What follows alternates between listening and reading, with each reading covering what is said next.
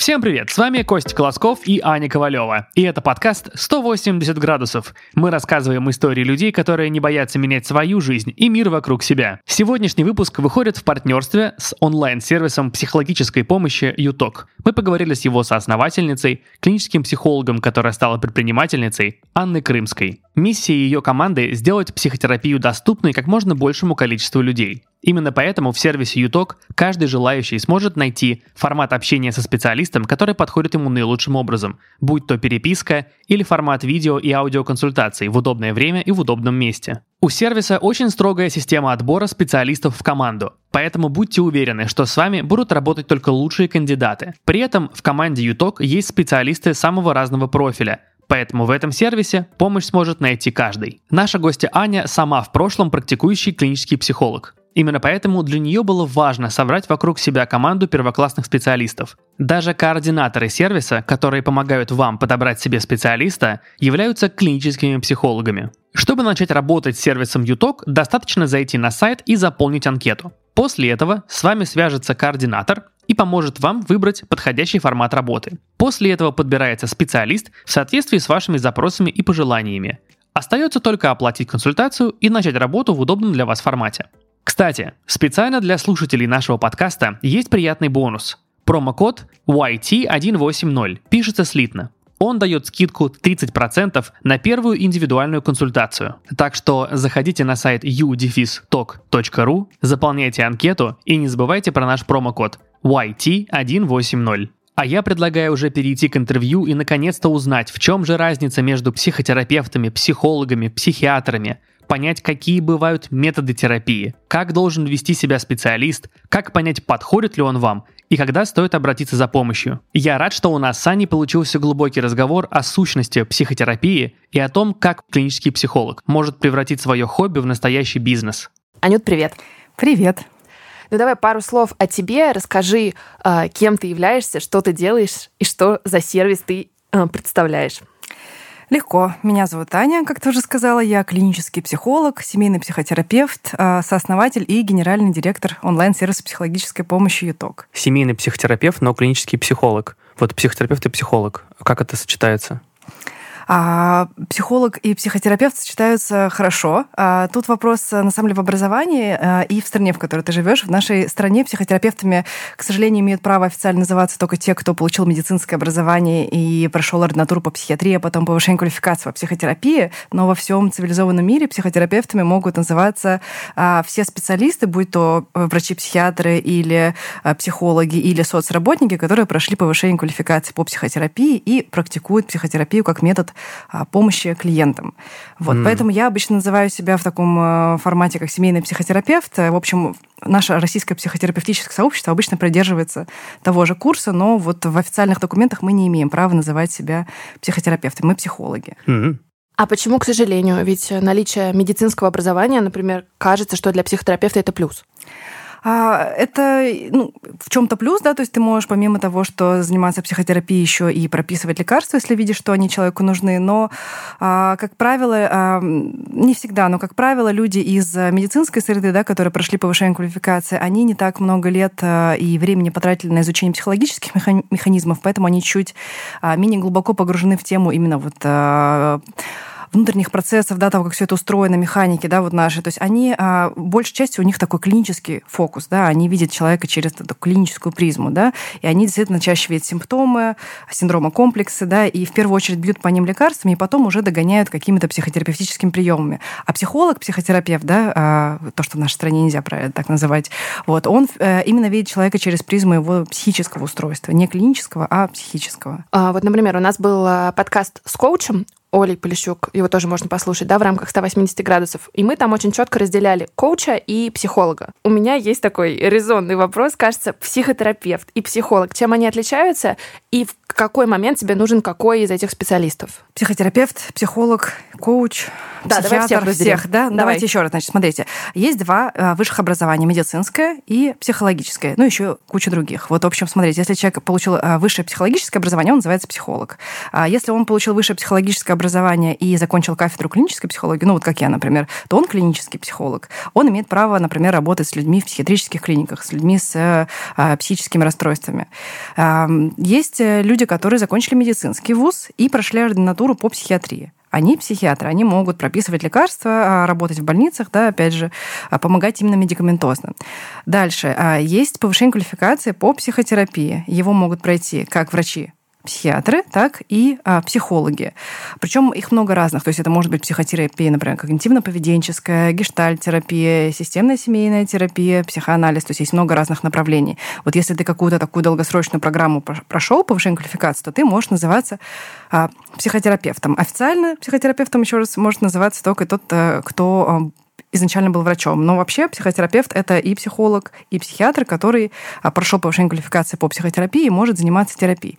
Коуч а, – это немножко другая история они действительно в какой-то зоне а, пересекаются с психотерапией, с психологией, а, но это люди, здесь у них не принципиально какое базовое образование, насколько мне известно, я, в принципе, с этой сферой мало сталкиваюсь, а, но им важно пройти сертификацию и обучение именно по курсу коучинга. И они могут быть лайф-коучи, карьерные коучи, бизнес-коучи, то есть тут разные направления есть, но их главная задача — помогать человеку достигать своих целей. То есть определить свою цель, да, понять, что она истинная, построить план ее достижения да, и мониторить то, что этот план а, реализуется. Вот. А, соответственно, фокус у коуча больше на настоящее будущее, а у психотерапевтов больше на настоящее прошлое. То есть там больше про причины, про механизмы, а, такие штуки. Плюс психотерапия это поглубже, как правило, это подольше, чем коучинг. А, то есть это история для тех, кто действительно хочет установить больше контакт с собой, изучить себя, глубже рефлексировать. То есть не просто добиваться крутых целей, что уже немало, да, но и идти вглубь, идти в какие-то дебри, в том числе в прошлое. То есть это способ разобраться в себе и увидеть, может быть, истинные причины определенных паттернов своего поведения и попробовать с ними как-то поработать. Абсолютно, да, да. Ну и решить какие-то проблемы. То есть тут важно понимать, что психотерапия, ее тоже можно так условно разделить на а, такую долгосрочную, да, и краткосрочную. Как правило, краткосрочная, она проблема ориентирована. То есть человек приходит с конкретным запросом, например, не знаю, там у меня не, служится ребенок или у меня конфликты с мужем. То есть есть какая-то конкретная задача, которую человек хочет решить. И он приходит решает. И, как правило, это редко занимает очень там, длительное время. То есть это может быть там 5-7 сессий, что-то такое. А бывает долгосрочная терапия глубинная, да, когда человек действительно хочет, вот, как ты сказала, разобраться в себе, понять какие-то глубинные паттерны. И это, как правило, уже дольше. Это могут быть и месяцы, могут быть и годы. А я правильно понимаю, что когда ты приходишь, в принципе, с какой-то конкретной проблемой, которая тебе кажется этой проблемой, ты, копаясь, доходишь, может быть, и до более глубинной, получается, психотерапии? Да, да. Вообще, на самом деле, многие люди очень переживают, что я не до конца знаю запрос, к которым прийти, или вообще не понимаю, надо ли мне идти, а, а вдруг мой запрос какой-то неправильный, а вдруг с ним надо кому-то другого. На самом деле, по этому поводу переживать особо не стоит. Если вы вообще у вас есть хоть какая-то такая мысль, а не пойти ли мне к психологу, это уже достаточный запрос. И психолог вам и поможет его доформулировать. Если вам нужен врач-психиатр, он вас к нему направит. А если действительно вам ближе будет какой-то формат коучинга, он тоже сможет это порекомендовать. То есть здесь не так важно, кому вы первым попадете, скорее важно, чтобы этот человек был э, грамотный специалист и знал пределы своей компетенции, если что, вас мог перенаправить к коллегам. А вот э, длительность терапии определяет желание клиента, то есть, например, я хочу там разобраться со своей проблемой за пять сессий, или это специалист должен подсказать там из разряда, ой, Анюточка, а у вас-то случай на годик. Ну, то есть, как понять? Ну, тут много факторов. Во-первых, э, фактор действительно того, что с разными запросами разная длительность работы. То есть, если вы пришли и там выяснилась, например, ситуация насилия какого-то, да, очевидно, что за две сессии эту историю не разрулить, и вам, скорее всего, психотерапевт сообщит, что с этой историей нужно работать долго и глубоко. Если э, запрос, например, краткосрочный, вас тоже могут сориентировать, что, в принципе, примерно работа с таким запросом занимает столько-то времени. Но вполне возможно, что в процессе выпол- выползет что-то еще, и надо будет пересматривать сроки. Плюс э, зависит от ваших желаний. То есть есть те, кто просто сам хочет работать долго, и он готов, им интересно, и они готовы в этот путь пускаться. А есть те, кто сразу приходит, говорит, у меня, не знаю, там есть денег на 5 сессий, а вы давайте попробуем сделать все, что мы можем. И здесь уже вопрос к терапевту. Если он, например, считает, что это реалистично, да, он может сориентировать человека. За 5 сессий мы, например, успеем ну, там, сформулировать запрос, прояснить немножко анамнез, да, там, построить план действий, и я могу вам дать несколько упражнений. Вот это то, что мы успеем. Ну, чтобы человек действительно, у него были реалистичные представления о том, каким результатом он может прийти.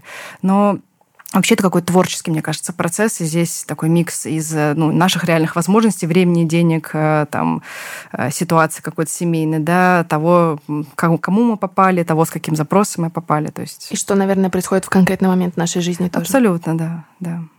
Угу. Ну, интересно. То есть смотри, ты психотерапевт, клинический психолог, и ты еще представила себя как SEO и сооснователя сервиса.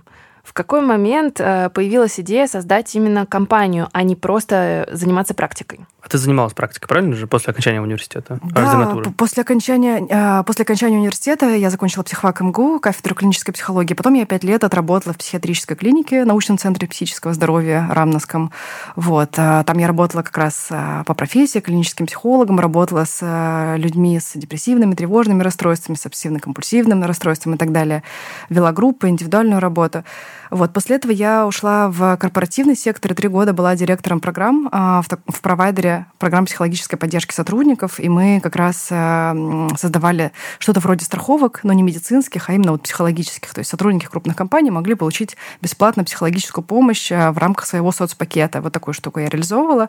И а, в процессе работы там а, у меня появилось желание открыть свой э, сервис, потому что ну, в какой-то момент я ездила на конференцию в Лос-Анджелес, плюс следила за профессиональной литературой узнала о том, что существуют такие международные очень крупные платформы американские, э, BetterHelp, TalkSpace. Э, это платформы, которые предоставляют э, терапию по переписке.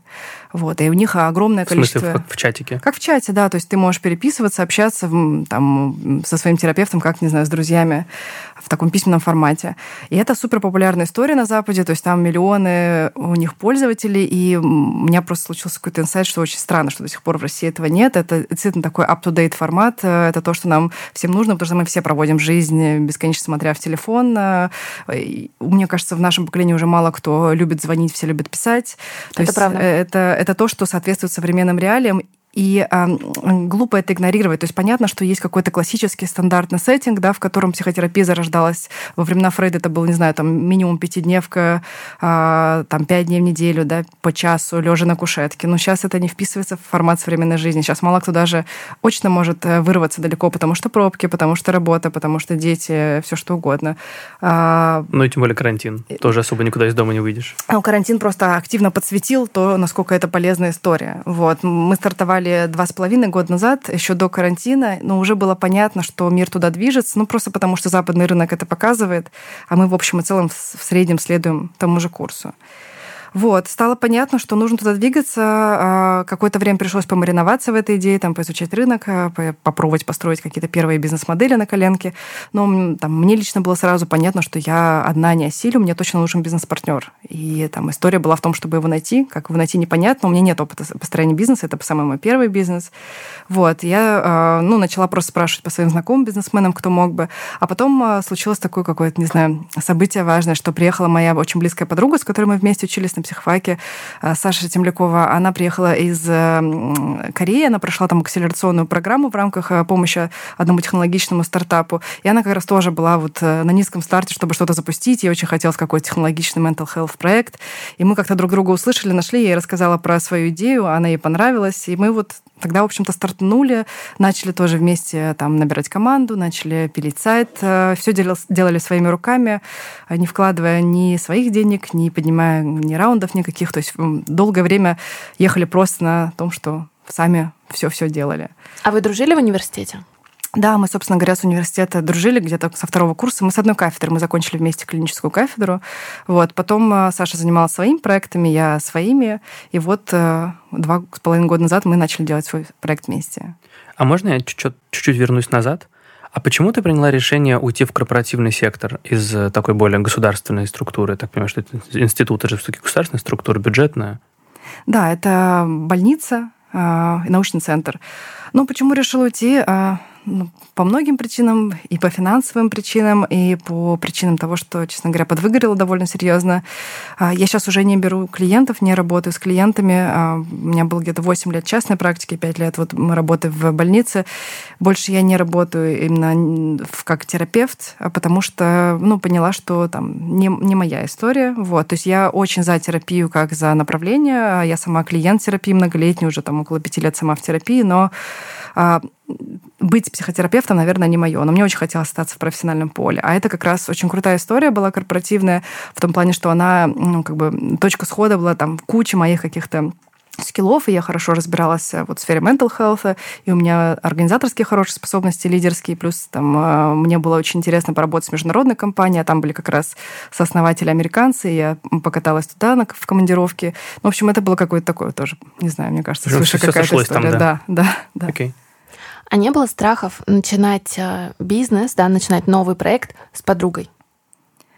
А, Вначале, скорее наоборот, даже казалось, что э, как круто, что есть человек, которого ты хорошо знаешь, и с которым э, не нужно там мне не, не было к ней недоверия, то есть, наоборот, это была э, скорее очень комфортная ситуация.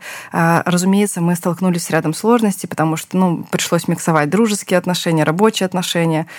А, мне кажется, у нас с Сашей какой-то очень хороший пример того, как можно строить бизнес с друзьями. даже на эту тему выступала в YouSkills, рассказывала про то, как э, вот э, можно безболезненно практически построить бизнес с подругой. А, мне кажется, мы просто довольно много времени и внимания уделяем э, как раз тому, чтобы прояснять отношения, говорить словами через рот друг другу какие-то штуки, которые нас, там, не знаю, смущают а, или там расстраивают, потому что каждый из нас есть какие-то свои процессы, есть своя жизнь, и есть пространство, которое мы стараемся освободить от работы, его становится все меньше и меньше со, временем. Со временем. Это нормально. Да, но мне кажется, вот как раз наша сильная такая сторона, то, что мы, во-первых, ну, не знаю, любим друг друга, бережно друг к другу относимся, стараемся помнить, что каждый из нас не только кофаундер и партнер, но еще и, там, правда, наш там, близкий друг, родной человек, вот, и мы стараемся все время в уме держать ну, такую позицию, ну, партнерскую по отношению друг к другу, потому что, в принципе, это как семья же. То есть как партнер, не знаю, в семье, так же и друг, так же и партнер в бизнесе в целом. А вот можно раз спросить, э, из личного опыта просто интересно, а вы проговариваете эти моменты сразу, или у вас есть какие-то там традиционные сессии, когда вы там каждую пятницу, мы там с часу до двух, мы сидим и общаемся, обсуждаем, что нам некомфортно или что комфортно? Или идем в бар, ну, например, обсуждаем рабочие вопросы. В баре мы как раз стараемся все-таки уже рабочий вопрос не обсуждать, а уже как-то побыть в статусе просто подруг. А у нас есть стратегические сессии раз в месяц. Там какой-то микс из того, что с нами лично происходит, из того, что происходит с бизнесом, из того, куда мы движемся, куда хотим прийти. Ну и под запрос. Просто иногда видно, что где-то я начинаю буксовать, где-то Саша начинает э, буксовать, и мы просто, если вот какой-то уже долгосрочный э, процесс происходит, да, то мы стараемся такие, слушай, привет, смотри, происходит такая вещь, э, давай подумаем, с чем это связано, и тогда уже освобождаем, не знаю, там час-два времени на просто поговорить, поделиться чувствами, там, не знаю, поплакать в том числе друг другу о том, как мы устали, как нам тяжело, что мы боимся чего-то, что там что-то не получается, что-то мы прокрастинируем. Ну и стараемся найти какие-то ресурсы в себе, и друг друге, чтобы поддержать. Как думаешь, а в таких разговорах помогает, что вы оба профессиональные психотерапевты? Э, не мешает точно. Ну, думаю, что помогает. Э, думаю, что помогает, да. Слушай, мне просто интересно, а есть какая-то такая, знаешь, э, ну вот личная история из разряда «отключи в себе сейчас психотерапевта и просто побудь подругой» или как-то так. Ну, потому что мне кажется, что есть, да, какая-то профессиональная деформация.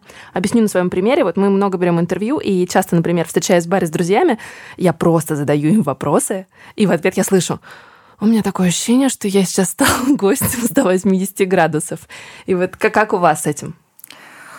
А, мне кажется, наша профдеформация скорее работает на нас, ну, потому что, блин, так приятно, когда ты, э, не знаю, там, правда, открыто в рабочем чатике можешь постонать о том, что вчера там до 12 ночи переводила зарплату, а тебе скажут, понимаю, тебе расскажи побольше про то, как ты сейчас себя чувствуешь, а может быть, тебе выдохнуть, там, там, и так далее. Мне кажется, это скорее какая-то поддерживающая история. Я не чувствую, что у нас нет такого, что мы сели и давай раскапывать друг друга до боли, до там э, какого-то мяса такого нет. Ну, все очень экологично происходит. Э, ну, мне кажется, мы уже давно общаемся скорее как подруги. В нас э, Саша вообще очень давно не практикует, то есть она в науке последние несколько лет, она э, статистикой там занимается, математикой, вот, а у нее вообще этого крена особо нет, то есть мы просто стараемся не забывать говорить про чувства, про то, что с нами здесь сейчас происходит, осознаваться. Это, мне кажется, скорее даже не столько психотерапевтическая история, сколько просто про осознанность. Итак, юток.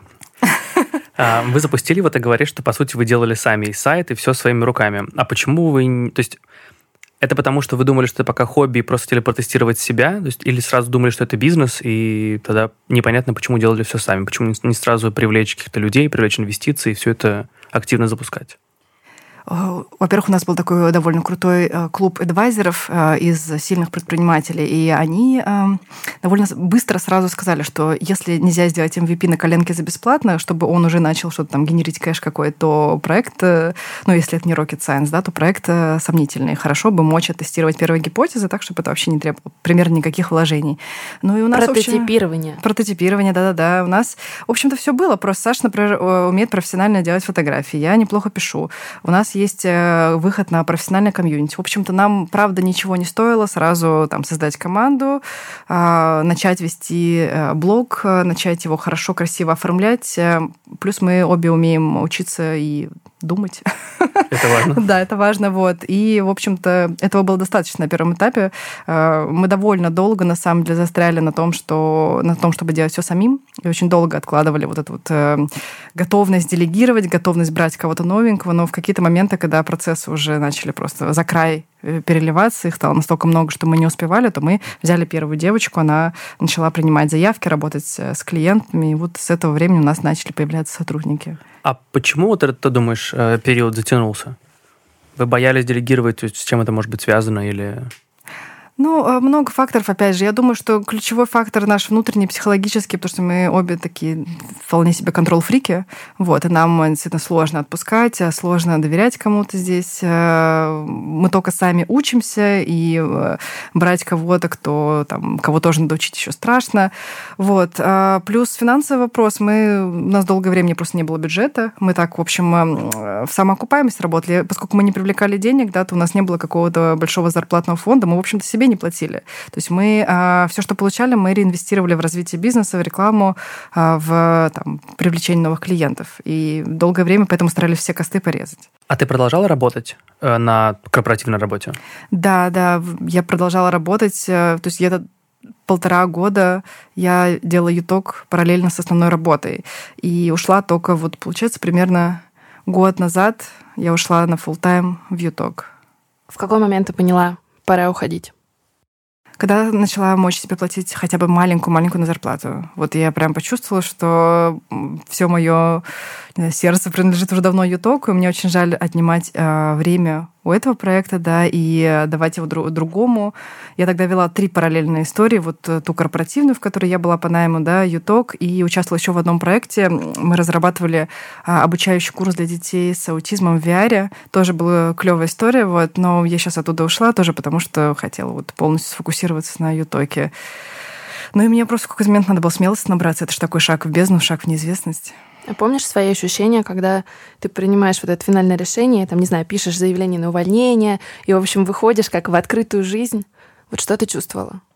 Я помню, что я слушала Фрэнка Синатру «My Way» а, и пошла пить вино после того, как написала заявление. Но мне было страшно, я готовилась к этому долго. Мне было непонятно, как объяснить это начальнику. У меня был замечательный начальник, э, мужчина в возрасте, он был такой, как отцовская фигура, и я как-то с ним в этом плане сроднилась и много ему помогала. Мы три года были вместе, и мне, конечно, страшно было ему рассказать, что у меня есть свой проект, что я ухожу его делать. Плюс, э, ну, на мне довольно много чего было завязано в той истории. В общем, а, я решила, что будет честно с моей стороны сказать сильно заранее, что я ухожу. Я дала там полтора месяца на то, чтобы найти мне замену, вот, чтобы ну, отстроить бизнес-процесс, как-то привести дела в порядок. Вот поэтому а, ну, я прям помню, что когда я написала, сказала, у меня прям какое-то ощущение такого освобождения было. Это была осень, и я там прям вот вышла, и так красиво было, и солнце, и я пошла в кафе, и было хорошо. Когда вы запускались, это были именно консультации по переписке в мессенджерах? Так? Ну, в самом начале э, планировала, что будет прям совсем только так, но у нас сразу было такие три, три тарифа. Был тариф неделя переписки с психологом, неделя переписки плюс полчаса видео и неделя переписки плюс час видео. То есть каждый тариф включал в себя вот эту вот асинхронную переписку длительностью недели. Это была чистая калька с того, что делал Talkspace. Потом мы э, разные гипотезы проверяли, пробовали разные тарифы. Вот сейчас у нас уже немножко другая продуктовая линейка. Я как хэви-юзер э, чатов э, вот хочу спросить такой личный вопрос. Вот из разряда я, когда переписываюсь с друзьями, я переписываюсь 24 на 7. А, кажется, что там работа психолога в чате должна быть регламентирована. Как? Вот в какой момент можно писать, нельзя писать, когда мне ответят, как это работает?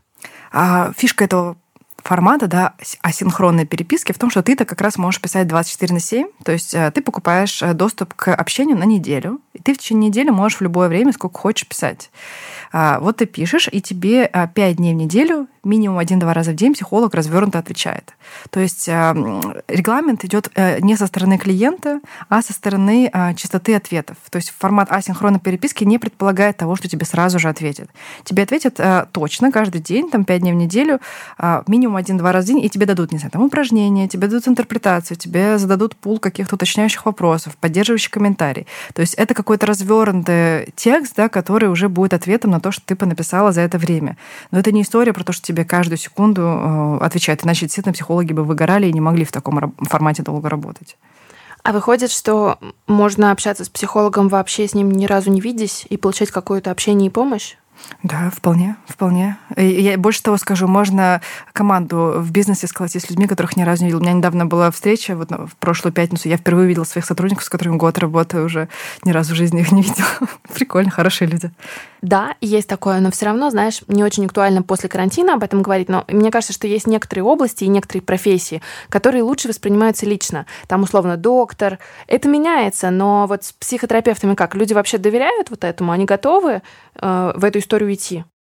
Я бы сказала, что э, эта история про, может быть, даже немножко разный тип клиентов. То есть э, в формат переписки ныряют те, кому сложно пойти вживую или даже пойти на видео. То есть они могут бояться. И в этом плане это облегчение входа в терапию. И хорошо, что кто-то может войти в терапию вот так вот более плавно, более а, безболезненно. Для кого-то это единственный доступный формат. Ну, например, мама с маленьким ребенком, ей даже некогда там, на видео выделить время, что уж говорить там о том, чтобы приехать. Да, и она хоть в такой форме, но может получить помощь. Там, люди с деловым графиком, да, загруженным, которые все время на бегу, которые а, никак по-другому не могут получить э, поддержку. То есть, на самом деле, формат, а он помимо того, что э, ну, дает какие-то ограничения, разумеется, да, это какое-то некоторое усеченное да, предъявление психотерапевта, и, разумеется, есть свои ограничения там и по работе с разными состояниями тоже. Но, с другой стороны, он дает расширение, потому что он открывает доступ к терапии тем, кто по-другому ее получить не мог. И в этом плане это круто. Вот. Но здесь нет такого, что всем надо именно в переписку или всем надо обязательно в онлайн. Могу сказать только то, что проведены исследования, которые показывают, что онлайн-форматы, они не менее эффективны, чем очные. Некоторым подходит даже больше. Естественно, что человеку в кризисном состоянии, в остром, да, там, например, в предсуицидальном, мы всегда рекомендуем обратиться очно, всегда стараемся направить к соответствующим ресурсам. Мы не понимаем, что есть границы нашей компетенции. Мы не, не пытаемся там сказать, что там, мы закрываем все. Но то, что мы умеем делать, мы закрываем. А такие случаи тоже бывали? А, очень много к нам часто обращаются люди э, с а, суицидальным риском. Да. Для нас очень важно как раз их мочь выявить э, и перенаправить. А как это возможно? Как, как возможно выявить такого человека? Они сами пишут. А, окей. Они сами пишут. Плюс у нас работают на приеме заявок клинические психологи. Они, если видят э, подозрение на это, они задают уточняющие вопросы вот, и проясняют, в каком состоянии находится человек, чтобы действительно мы брали в работу только тех, кому действительно можем помочь. Если у человека есть какая-то потенциальная симптоматика, если человек э, имеет, возможно, какие-то клинические проявления, то мы всегда его направляем к клиническому психологу. А если есть вот риск э, угрозы жизни, то мы стараемся не брать, а перенаправить аналитику уже к внешним ресурсам. И есть какой-то регламент, да, наверное, у психологов.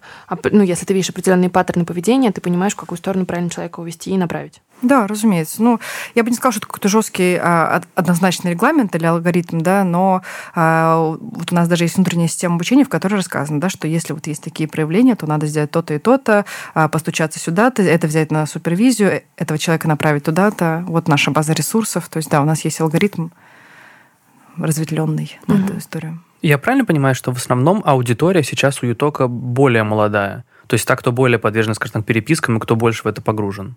Ну, наша аудитория – это 95% девушки в возрасте от 20 или даже скорее 25 до 35 лет. То есть в среднем, наверное, 28-30, вот так вот.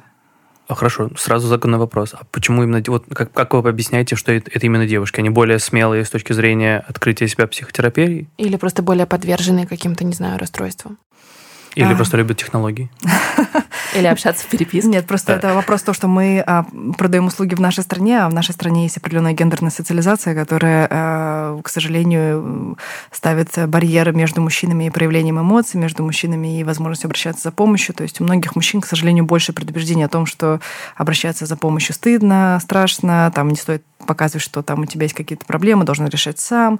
А, и вот эти штуки, как правило, мешают. Дело не в том, что у мужчин меньше проблем или в том, что они их э, более клево умеют решать. Дело не в этом, дело в том, что, к сожалению, у них есть просто больше барьеров. Но сейчас потихонечку это меняется. Среди такой продвинутой публики очень много мужчин, кто тоже обращается к терапевтам. Мне прям очень нравится этот тренд. Они спокойно про это рассказывают, даже наоборот видят в этом какую-то историю про саморазвитие. Мне кажется, это очень здорово. А на Западе статистика там больше 50 на 50 или там тоже превалируют женщины? Ну, конечно, превалируют женщины. То есть, ну, у нас же все-таки в целом э, есть мировые тренды по социализации. То есть это понятно, что в странах э, с более традиционным да, воспитанием они чуть там более заострены, но в общем и целом это какой-то профиль по всему миру.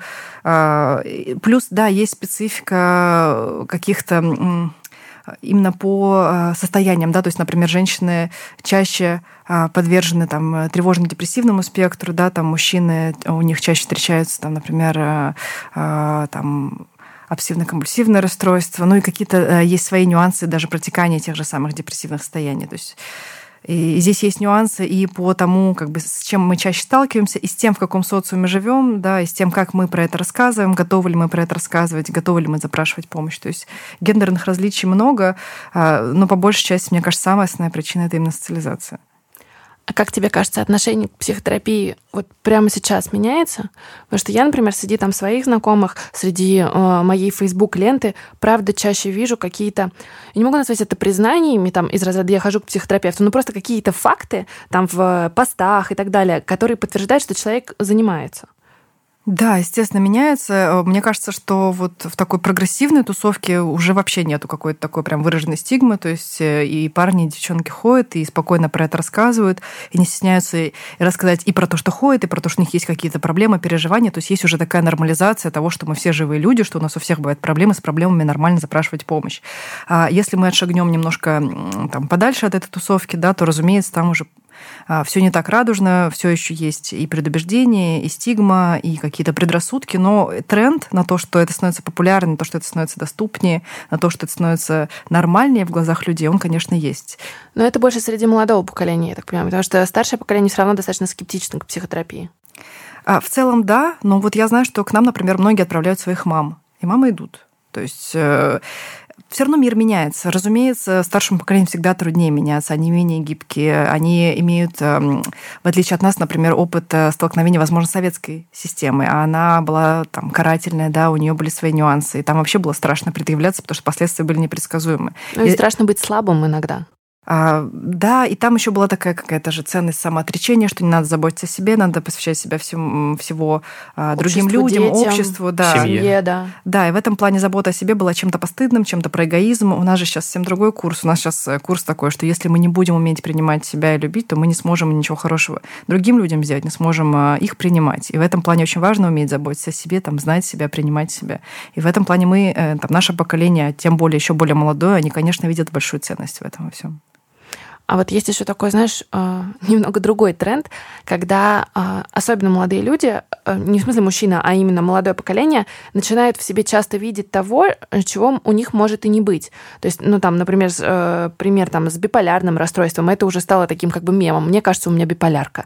И вот есть такое, что люди начинают немножко слишком сильно копать и додумывать, что у них есть какие-то, может быть, заболевания, которых у них может не быть, и это скорее какая-то надуманная история.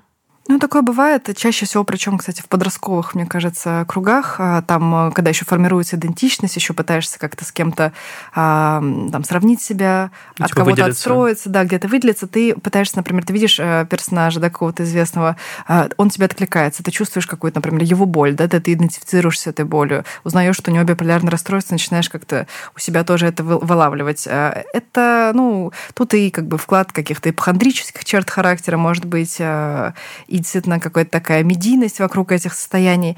А, но мне кажется, честно говоря, что мы пока еще далеки от той истории, чтобы чтобы э, вот такая популяризация этой штуки работала во вред. Лучше пусть больше людей там э, что-то у себя найдут и придут за помощью, а, а их потом как-то уже там приведут к какому-то такому более грамотному пониманию, что с ними происходит, чем мы не будем про это говорить, чтобы, не дай бог, там никто лишний раз себе там биполярочку условно не приписал. А люди все еще любят, молодое поколение любит приписывать что-то? С точки зрения того, что такой самый диагноз в интернете. Начитался и все. Ну, любят, но, честно говоря, мне кажется, гораздо большая проблема того, что человек лежит с тяжелой депрессией, не может встать и не, даже не знает, что у него депрессия. Это гораздо большая проблема, чем то, что ты начитался чего-то не того. Ну, там смотрите, в чем проблема. Когда начитался, поставил себе сам диагноз, может пойти желание а, самого себя начать лечить, покупать себе какие-то медикаменты не по рецепту. Вот это проблема. То есть то, что человек а, сам себе поставил диагноз, например, и обратился к псих, э, психиатру, к психологу, там, к психотерапевту, да, в общем, проблемы нет, там дальше уже какой-то с ним специалист поработает. Проблема начинается, если он диагноз себе поставил, начал сам себя лечить, а за помощью не обратился. Вот это проблема. Давай рассмотрим два кейса. Первый, когда человек понимает, что кажется ему плоховато, что-то не то, он толком не понимает, что, ну, допустим, как бы есть мысль, что может быть что-то с э, психикой. А как к этому подойти? Вот, например, нас сейчас кто-то слушает, и он чувствует, ну, какие-то у него проблемки. Что делать первым делом? Что можно вообще как-то предпринять? Мне кажется, если ты чувствуешь, что у тебя есть какие-то проблемки, точно стоит проконсультироваться. Это ни к чему не обязывает тебя, там, не заставляют сразу погружаться в эту историю на год. Ты можешь просто сходить на одну консультацию, на две консультации. Можешь сходить к разным специалистам, поприслушиваться к тому, откликается тебе или нет. А, возможно, тебе вообще скажут, что надо сдать гормоны, да, потому что твое состояние может быть обусловлено там нехваткой, не знаю, какого-нибудь гормона щитовидной железы или чего-нибудь еще. То есть просто от того, что мы чувствуем в себе какую-то проблему и боимся обратиться за помощью, потому что вдруг э, эта проблема достаточно большая, или вдруг я не туда обращусь, то это, в общем-то, нас скорее отдаляет от решения, чем приближает к нему. Мне кажется, риск, э, риск примерно нулевой, если мы обратимся. Э, там, в худшем случае нам просто не подойдет специалист или формат. А, а второй кейс — это когда а, ты видишь, что у человека рядом с тобой проблемы. Твой друг, твой парень, твоя мама, там, не знаю, твой ребенок, да, подросток.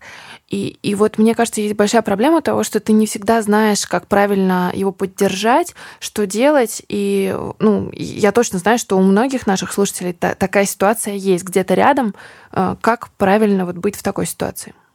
Именно как поддержать или как э, направить к специалисту за помощью? Э, поддержать и помочь, наверное, так. Ну, а, как не надо поддерживать, а, здесь речь про то, что точно не надо начинать советов, точно не надо ставить самому диагнозу, точно не надо пытаться человеку это в вину ставить, да, что да, ты просто ленишься, да, ты просто там, а, не знаю, улыбнись, такой токсичный оптимизм, что да, не парься, будь счастлив, все клево, там, смотри, зато у тебя есть э, Бентли, смотри, зато у тебя есть классная работа, то есть э, что-то, что обесценивает чувства. Не надо быть слишком интрузивным, навязчивым, да, сторгающим учимся, потому что надо бережно относиться к дистанции, которую человек выстраивает, да, уважать его границы в этом плане.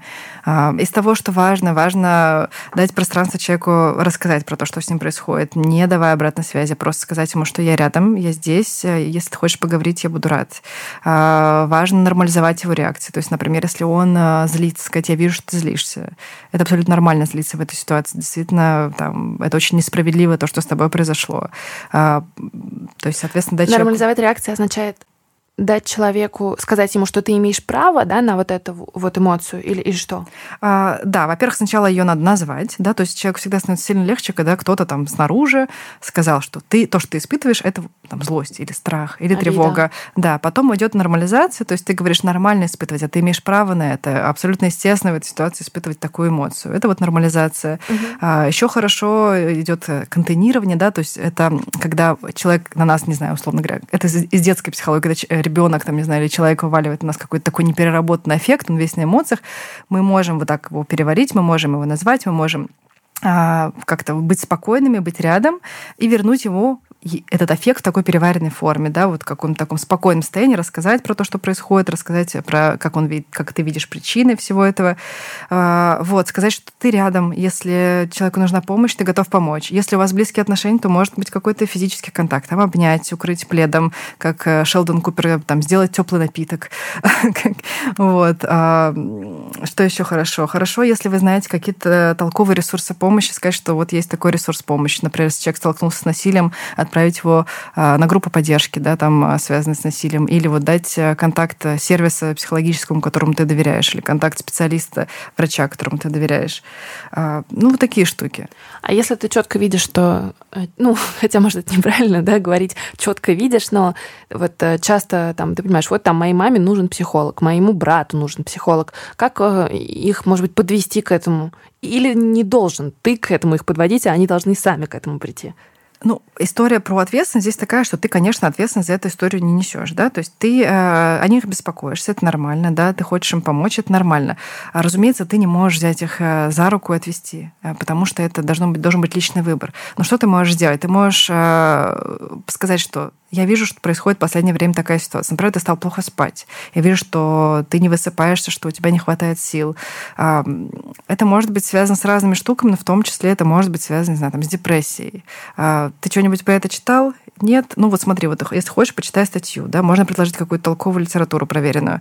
А, если человек уже примерно понимает, да, что есть какие-то подозрения на что-то, или, например, он действительно переживает тяжелый развод или смерть супруга, да, то можешь сказать, что я знаю, что в таких ситуациях очень помогает помогает обратиться к психологу, а, может быть, поработать с его предубеждениями. То есть он скажет, да нет, да это долго, да это неэффективно. Может быть, подготовиться и немножко поизучать, а, как а, ну, парировать да, таким предрассудкам.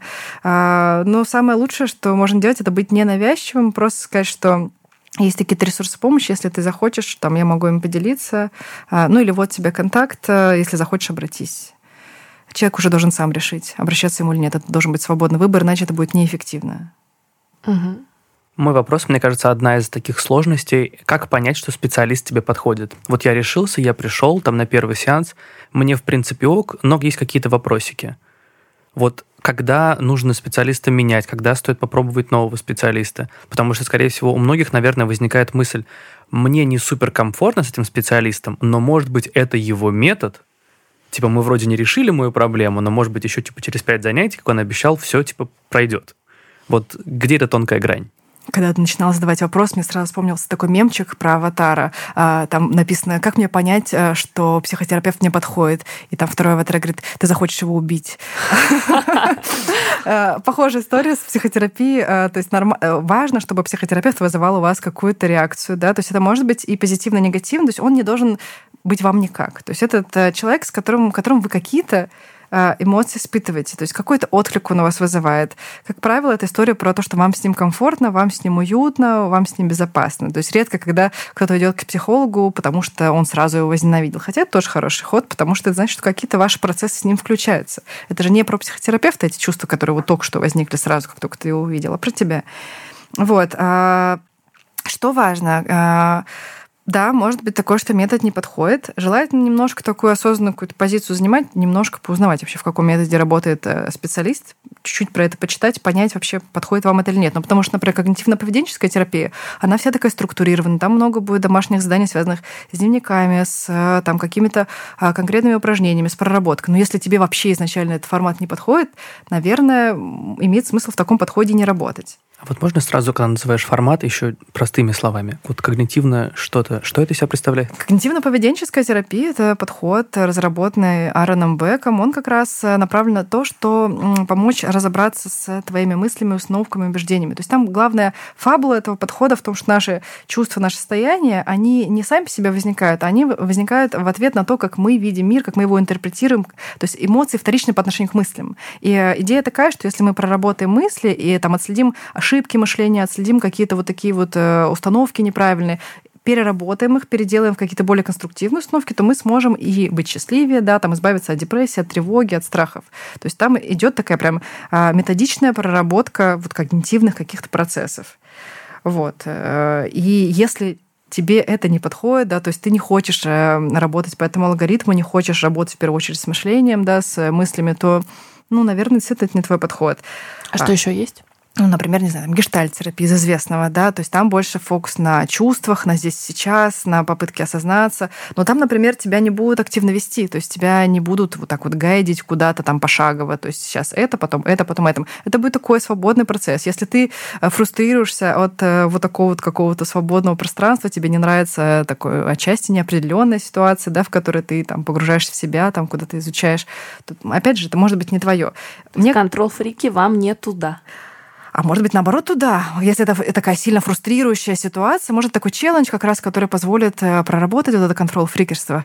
Я mm-hmm. как раз, кстати, в гештальт э, подходе последний там, год работала. То есть мне... Я как раз поняла, что вот мне именно туда, туда надо, потому что про осознанность, про здесь сейчас, про чувства. Да, потому что я очень рационализирующая, очень э, из головы все делаю. Мне как раз надо вот перешагнуть в другую, истории, да, да, компенсироваться.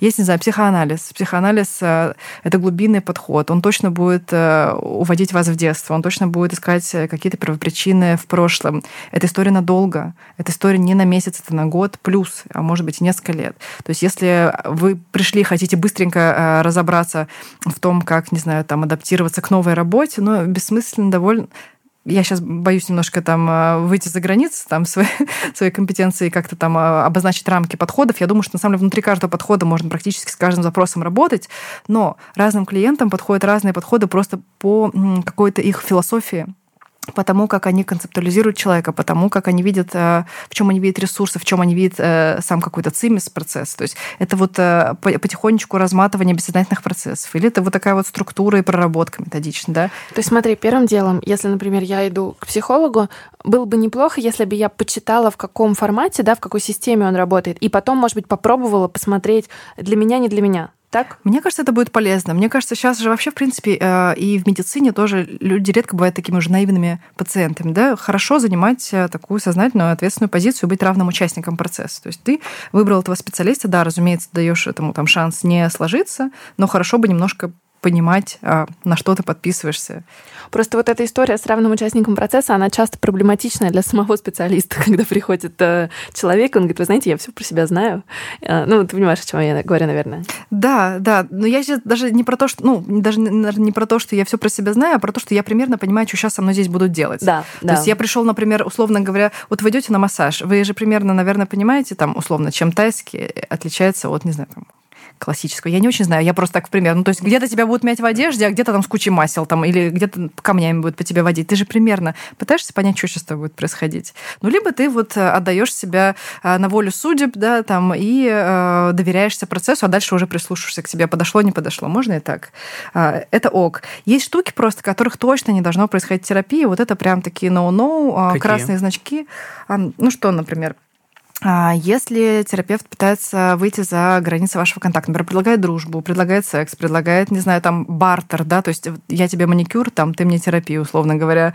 А если он предлагает проводить сеансы в неположенном месте, там, в кафе, например, исключение составляют а, ситуации, когда вы прорабатываете, например, социофобию или там страх общественного транспорта, там могут быть какие-то редкие кейсы, когда тебя в общественном месте терапевтируют. А можно сразу вопрос, а почему кафе это такой no-no place? А потому что это не бережно, небезопасно, потому что ты э, не знаешь, как будет развиваться, как будет развиваться твое эмоциональное состояние во время сессии, а там вокруг люди, э, то есть э, ты можешь, кто-то может услышать, ты не сможешь полностью предъявиться, потому что, например, будешь опасаться, что кто-то подслушает. Это небезопасно, это, в общем, это точно не классический сеттинг, вот. Если терапевт, например, говорит, что его подход какой-то уникальный и решает все проблемы, то есть что он такой провидец, что он сейчас вот своим методом излечит вас от всего, и от страхов, и от рака, и от, не знаю, там, несчастной прошлой личной жизни. Если он э, вас подталкивает каким-то, не знаю, магическим ритуалом, не знаю, там в полнолуние выйди, там свое какое-нибудь платье сожги, и тогда освободишься от прошлого брака. Вот это непрофессионально. Слушай, а если дает оценки твоему состоянию, состоянию. Например, о, я вижу, девушка, у вас там все запущено. Или что-то такое. Вот это как? Очень непрофессионально, так же, как и диагноза по аватарке. Только вы зашли, я понял сразу, там, истеричка. А, вот э, ты Костя смеешься, смеется, а это бывает, А правда. это бывает, к сожалению, да. А, какие-то и обесценивание чувств, например, там, да что переживать, это не так страшно. Вот у меня та пациентка, вот у нее действительно проблемы. Такое и тоже вот, бывает. кстати, сравнение с другими пациентами это тоже no-no, да, когда рассказывают какие-то вещи, которые, ну это же тайна профессиональная. А, да, это, это некорректно. Бывают очень редкие случаи, когда а, терапевты скорее могут в качестве терапевтического приема даже придумать скорее кейс, а, который мог бы сыграть такую... А, да, скорее какую-то успокоительную роль. Но это а, точно должно быть очень осознанное решение. В ряде подходов это разрешено, но э, это не история про то, что действительно ты такой, тебе не с кем поделиться, и ты пришел и начал рассказывать своему клиенту на сеансе про себя, про своих прошлых клиентов, обесценивать при этом его чувства, ставить ему вот так вот на голубом глазу диагнозы, или еще что плохо, если ты пришел к психологу, а он говорит, да вам вообще не нужно лекарство, зачем вы принимаете антидепрессанты? Это все лишнее, это все там от лукавого. Э, вот это тоже очень некорректно. А, разумеется, если есть хоть какие-то нарушения ваших границ, абьюз, э, там, насилие, это, ну, разумеется, тоже э, неправильно, хотя такое, к сожалению, иногда встречается. Вот к нам приходили клиентки, которые переживали насилие от своих терапевтов. Это очень да, грустно, но такое изредка но случается. Ну, потому что есть асимметрия позиций. А терапевт, а, он же не предъявляется, а клиент очень открыто предъявляется. И создается такая а, ситуация асимметрии власти. То есть про тебя вообще ничего не известно, а про клиента известно, ну, он прям прозрачный, про него известно все. Именно э, из-за этой ситуации создан вот этот сеттинг, что э, э, терапевт ни в коем случае не должен злоупотреблять своим положением. Мало того, что его идеализируют, скорее всего, на него часто бывает проекции, на него бывает перенос, в том числе эротический, может быть, перенос, э, в него влюбляются, а с ним хотят иметь отношения. Он должен быть устойчив к таким штукам, он должен уметь их прорабатывать, потому что ну, это материал, это полезная штука, в терапии это бывает, это нормально, но он точно не должен этим злоупотреблять играть, э, играть на чувствах клиента, тем более вступать с ним в какие-то отношения. В ряде подходов есть какая-то легализация того, что можно спустя, не знаю, там там X лет или там год э, что после окончания терапии, что вы можете вступать в отношения. Но в большинстве подходов, что если вы были в терапии, то вы не дружить уже не можете, не там, встречаться, ничего. А есть какая-то штука, что, например, там девушкам лучше ходить к психологам девушкам или наоборот мужчинам, или это как с учителями абсолютно непонятная история? Ну, здесь именно такого прям, наверное, нет. Скорее вопрос в том, что какие-то проблемы конкретной девушки может быть комфортнее обсуждать с женщиной. Ну, не знаю, вопросы про тело, да, про там, а, отношения, может быть. А некоторые истории, наоборот, ей захочется проработать с мужчиной, потому что она как раз-таки сможет, например, а, актуализировать те процессы, которые у нее вообще не с мужчинами происходят. Вот я так э, прикалываюсь иногда. У меня долгие отношения с терапевтессой были там три с половиной года женщина она была, да, и последние два у меня мужчин. Ну, потому что я сначала маму прорабатывала, а потом папу. Ну, это условно так, это какие-то такие наши внутрики. Вот. Но в целом это можно очень классно и с мужчиной работать, и с женщиной, вне зависимости от вашего пола, и с небинарной персоной. То есть зависит от того, с кем просто вам комфортнее. Расскажи про команду. Вот ЮТОК сегодня — это а ЮТОК сегодня — это мы с Сашей, как такое ключевое звено. Плюс у нас есть команда примерно из 12 человек. Э, это 4 координатора, они все клинические психологи, они как раз принимают заявки, первичный такой контакт с клиентом обеспечивают. Это HR-менеджер, который набирает нам э, новых психологов э, и следит за нашей командой сейчас. Это маркетолог, который строит, собственно говоря, стратегию продвижения. Это директор по продажам в B2B направлении, по работе с компаниями. А, это пиар-координатор. А, это менеджер проектов, проектов и контент-менеджер. У нас две иллюстраторки, как вы подбираете специалистов в команду, именно психологов? Психологов. Да. Угу. У нас сейчас около 75 психологов, мы все время растем. У нас есть э, такая выстроенная система и поиска, и отбора. То есть э, сначала, если говорить про поиск, то мы берем тех, у кого есть высшее э, психологическое образование, у кого есть повышение квалификации по одному из ведущих направлений психотерапии, у кого есть опыт личной терапии, у кого есть опыт супервизии а, и у кого есть опыт консультирования от трех лет. При этом в среднем у нас опыт консультирования 7 лет.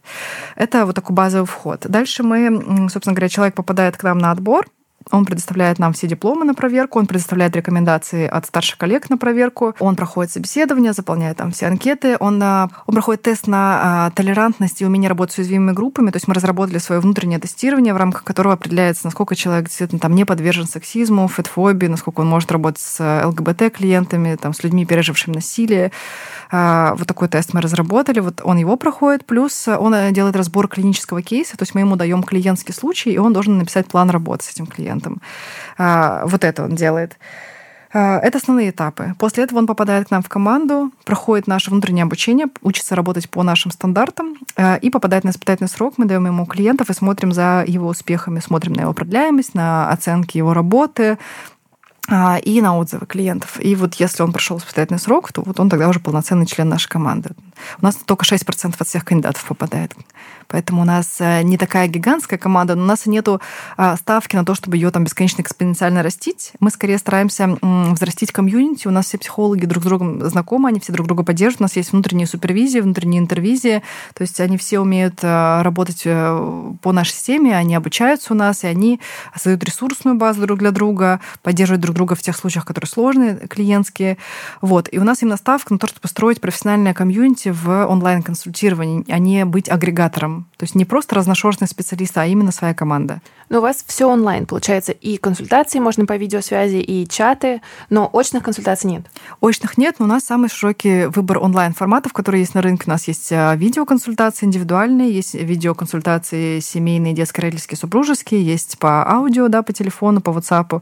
А, есть переписка асинхронная, вот то, что я рассказывала, в течение недели можешь писать, тебе отвечают э, регулярно. Есть синхронная, то есть ты в течение часа можешь прямо вот в режиме онлайн переписываться. А мы запустили вебинары недавно, и скоро собираемся еще запустить терапевтические группы онлайн.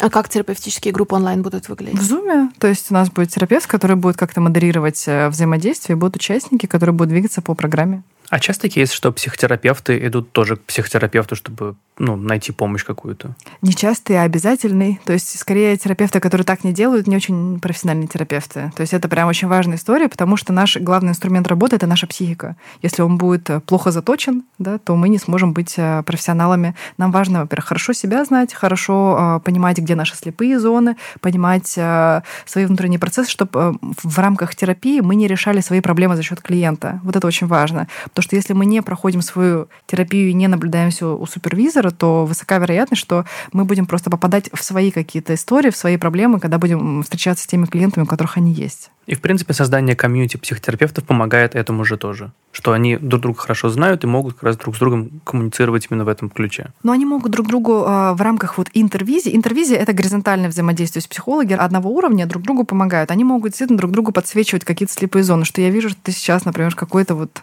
такой процесс погрузилась, там поотслеживая это, да, они могут. Но плюс они просто помогают еще э, генерить идеи, куда можно двинуться с каким-то клиентом, если с ним затык, да, или они могут подсказать какие-то книги полезные. Еще мемчиками веселыми обмениваются, чтобы друг другу настроение поднимать. Это тоже классно. Слушай, мы встречаемся в такое посткарантинное время.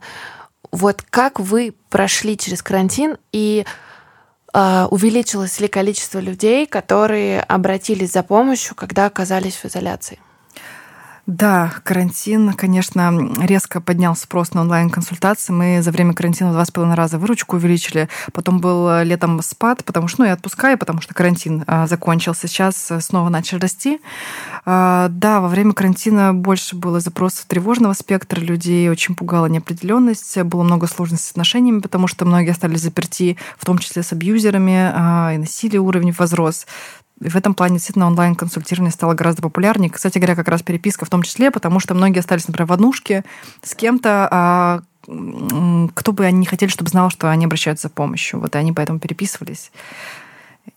Я даже на время терапии, э, на время карантина сама а, делала паузу в своей терапии, потому что ну, мне было мне очень комфортно, несмотря на то, что у меня нет секретов с партнером, мне не очень комфортно было в, той же, в том же пространстве консультироваться. Ну да, мне кажется, есть какой-то такой психологический барьер, или нужно ждать, пока уснет, а может услышит. Ну это, короче, есть какая-то Это не, история. да, некомфортно. То есть, наверное, можно было бы там отъезжать куда-то в машине, но мне как-то хотелось... Э, в общем, не было острого запроса, я решила взять какую-то паузу, чтобы уже в спокойной обстановке вернуться. А есть какая-то такая общая ну, не знаю, общая болячка вот э, нового времени, то, с чем люди чаще всего сейчас обращаются, и, может быть, э, с какими запросами вы чаще всего работаете? Ну, считается, что депрессия – это болезнь 21 века, то есть, в принципе, депрессивных состояний и каких-то вот э, там тревожно-депрессивного спектра, да, его сейчас очень много.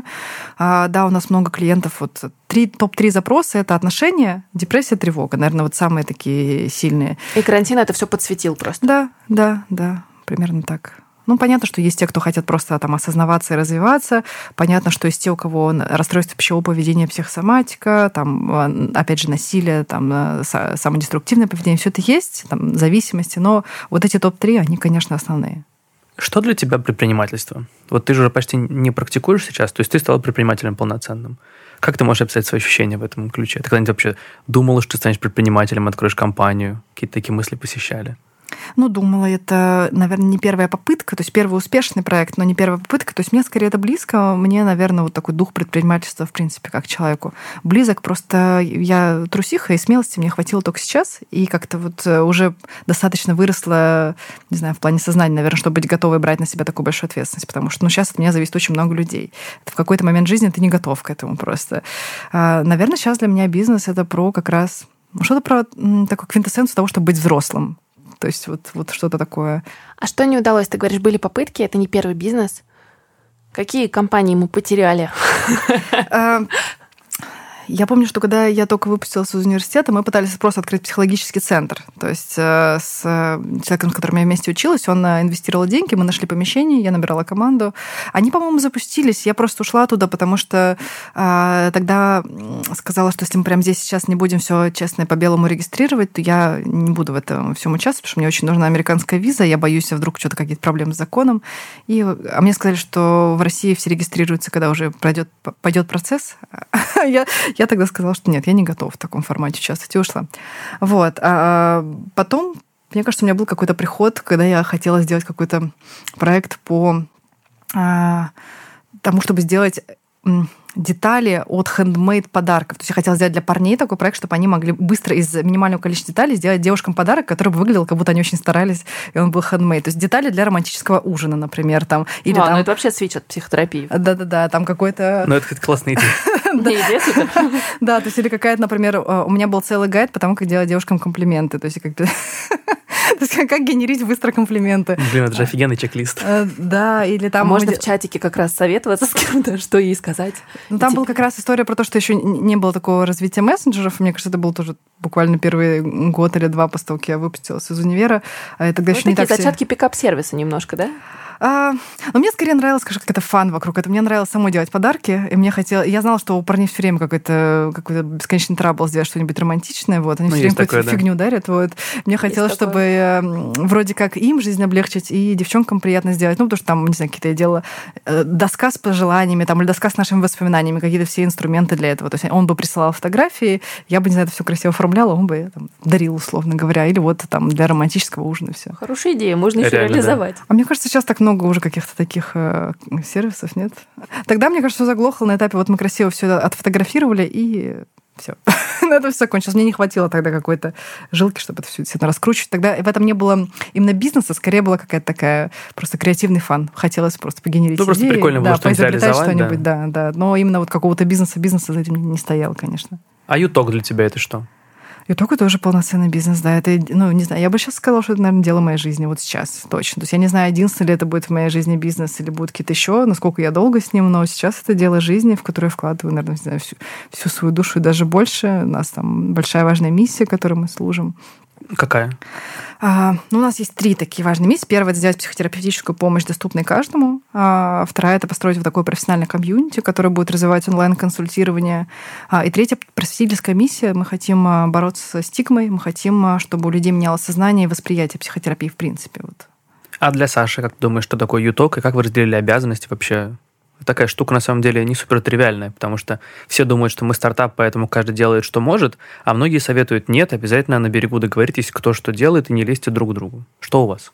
А, у нас а, у нас партнерство. Я думаю, что для Саши юток это тоже такой сейчас, не знаю, ключевая часть жизни. Мне кажется, она сейчас тоже, глядя просто по ее отчетам ежедневным по 10-12 часов в день э, уделять этому проекту, а, это значит, надо его очень сильно любить и очень сильно в него верить. Для нее, я думаю, это очень важная история про самореализацию. Мне кажется, в первую очередь про это. Мы разделили обязанности по двум основаниям. А, на основании того, кто что лучше умеет делать. Ну, например, а, я более-менее умею писать, Саша там, не знаю, боится, не хочет писать. Например, Саша клево разбирается в каких-то технических штучках, она может там э, отстроить какую-то э, операционку, да, сделать ей техническое обеспечение. Я прям, для меня это, ну, очень большая боль, тяжело и сложно. А, то есть вот это первое, да, то есть наши какие-то скиллы. И второе, то, что нам нравится. То есть, не знаю, там, мне нравится делать это, тебе нравится это. Если мы э, как-то примерно вот по этим квадратикам все разложим, то у нас более-менее все укладывается. Да, понятно, что остаются процессы, которые ни я, ни она не умеем делать, ни, нам, ни мне, ни ей не нравятся. Мы их делегируем. Ну, вот с, ним, с ним приходится их либо да, делегировать сейчас уже, либо там вначале мы как-то ну, старались поровну их распилить. А если квадратик э, один на двоих, и то, и то нравится, как здесь быть? А, ну классно же, можем в коллаборации это делать. Не знаю, например, стратегию строить. Нам обеим эта история нравится. И, в общем, хорошо, что нам обеим она нравится. А если какие-то... Но у нас, на самом деле, в этом плане с Сашей не так много зон, где мы одновременно обе что-то круто умеем делать, а, и нам обеим это нравится. То есть у нас довольно комплементарный скиллсет а, так что мы, мне кажется, здесь, мне кажется, это один из наших таких секретов успеха в том, что там мы умеем неплохо делать разные вещи и закрываем довольно много болей этим. Многие мои знакомые предприниматели как раз говорят о том, что они э, в том числе пользуются инструментами психотерапии для саморазвития. Вот как это может работать, и вообще людям, которые еще не оказались в психотерапии, но подумывают об этом, чего ждать? То есть, что тебе психотерапия может дать? Ох, психотерапия может дать тебе очень много. Она может, первое, решить существующие твои какие-то проблемы, если они есть, да, там, с ментальным здоровьем или какие-то, не знаю, там, в отношениях. А она может помочь тебе стать осознаннее. Она может помочь тебе действительно познакомиться с какими-то своими истинными желаниями, если ты не очень с ними знаком, потому что многие из нас э, несут в себе такой, не знаю, мешок чужих ожиданий, чужих каких-то представлений о жизни. А, что она еще может помочь? Она может помочь найти в себе ресурсы, раскрыть свой потенциал. Да? Она может помочь а, проконтактировать с чем-то большим, чем-то сам, да? какие-то трансцендентные штуки в тебе раскрыть, найти смыслы, а, может быть, даже сделать какую-то ревизию вообще всей жизни, пересмотреть э, то ли то, то, чем ты занимался, что тебе нужно, да, там, может быть, вообще как-то все поменять, пивотнуться на 180 градусов, опять же. вот. Это мы умеем. А вот в какой момент твоя жизнь поменялась на 180 градусов? Мне кажется, что вот э, из такого важного как раз был момент, когда я все-таки решилась уйти с работы по найму и full тайм заняться ютоком. Потому что э, даже когда он просто появился, действительно в этом было какое-то ощущение просто некоторой игры.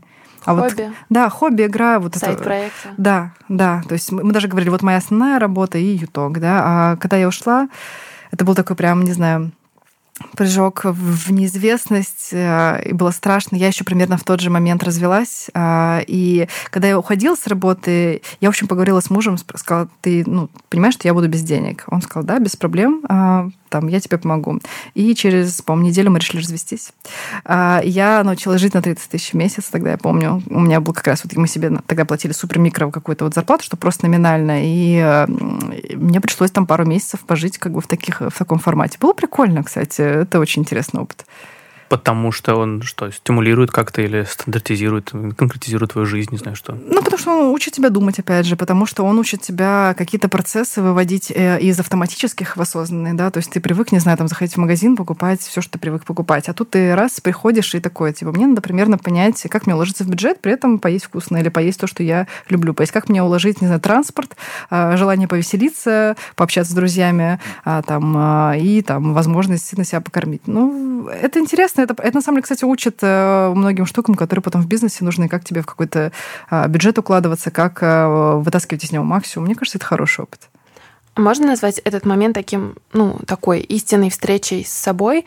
И, может быть, когда ты поняла, вот они мои истинные желания, заниматься вот этим, условно, перестроить, да, свою личную жизнь?